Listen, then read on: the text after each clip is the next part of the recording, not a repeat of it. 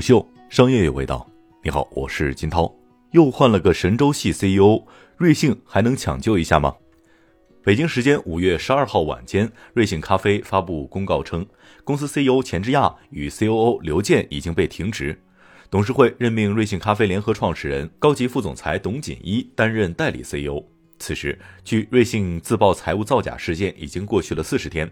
公告还透露，自开展内部调查以来，除了 CEO 钱之亚与 COO 刘健之外，公司已对其他六名参与或知悉虚假交易的员工进行了停职或者辞退。同时，董事会要求钱之亚与刘健辞去公司董事职务，目前已经接到他们的辞呈。在此之前，瑞幸咖啡在四月二号的公告中表示，公司 COO 刘健向他汇报的几名员工，从二零一九年第二季度起从事某些不当行为，涉及伪造交易金额达到二十二亿元人民币。此外，瑞幸咖啡总裁办还于十二号晚间发布全员内部信，称自曝造假事件以来，瑞幸咖啡陷入前所未有的危机，并身处舆论漩涡当中，品牌形象和声誉受到了前所未有的冲击。为员工所受困扰，向员工表示深深的歉意。内部信还表示，目前事件仍在调查当中，公司将继续全力配合相关的调查。为补上董事会空缺的两席，董事会选举瑞幸咖啡高级副总裁曹文宝、副总裁吴刚担任公司董事职务。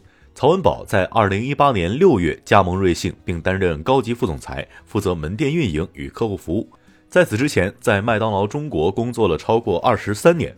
吴刚于二零一九年三月加盟瑞幸，担任副总裁，负责战略合作，向 CEO 钱志亚汇报。他曾任职中国联合航空有限公司执行副总裁，在中国国航、东方航空、中国联航等民航领域工作超过二十年。从新高管们的履历来看，两位新董事都是在瑞幸起步之后加盟的职业经理人。被任命为代理 CEO 的郭锦一，则是瑞幸的联合创始人，与神州系颇有渊源。公开资料显示，郭锦一是北京交通大学交通运输规划与管理专业的博士，曾就职于交通运输部运输服务司。据媒体报道，二零一一年，郭锦一还在交通部的出租汽车管理处时，因神州租车是管理处的服务对象而结识陆正耀。后来，他在二零一六年加入神州租车，担任神州租车董事长助理。当时，神州租车的董事长就是陆正耀。据《南方人物周刊》的报道，郭锦衣本身很喜欢喝咖啡，对咖啡文化也颇有了解。因为工作的原因，认识了想做咖啡创业的钱之亚之后，两人一拍即合。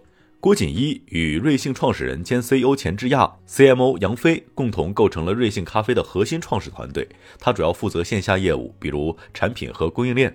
在瑞幸创业初期，他与钱志亚、杨飞均频繁在媒体上露面接受采访。他在媒体报道当中出现最频繁的时候是瑞幸起诉星巴克的时期。瑞幸曾在二零一八年五月发布致星巴克的公开信，认为其在中国市场涉嫌垄断，公司向法院提起民事诉讼，并且向国家反垄断机构进行投诉。在此次事件当中，郭锦一是冲在最前面的那个人。他曾在朋友圈指责星巴克与物业签署排他性租赁协议，让供应商二选一，并称证据确凿，多说无益，明天法庭见。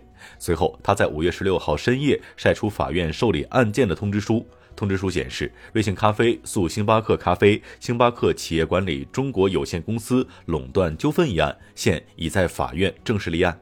当时还是初创企业的瑞幸咖啡高调起诉行业龙头，引起了不小的争议。彼时，星巴克方面对此事的回应是无意参与其他品牌的市场炒作。这起诉讼在一年半之后落下帷幕。在二零一九年十一月，瑞幸咖啡方面悄然撤诉。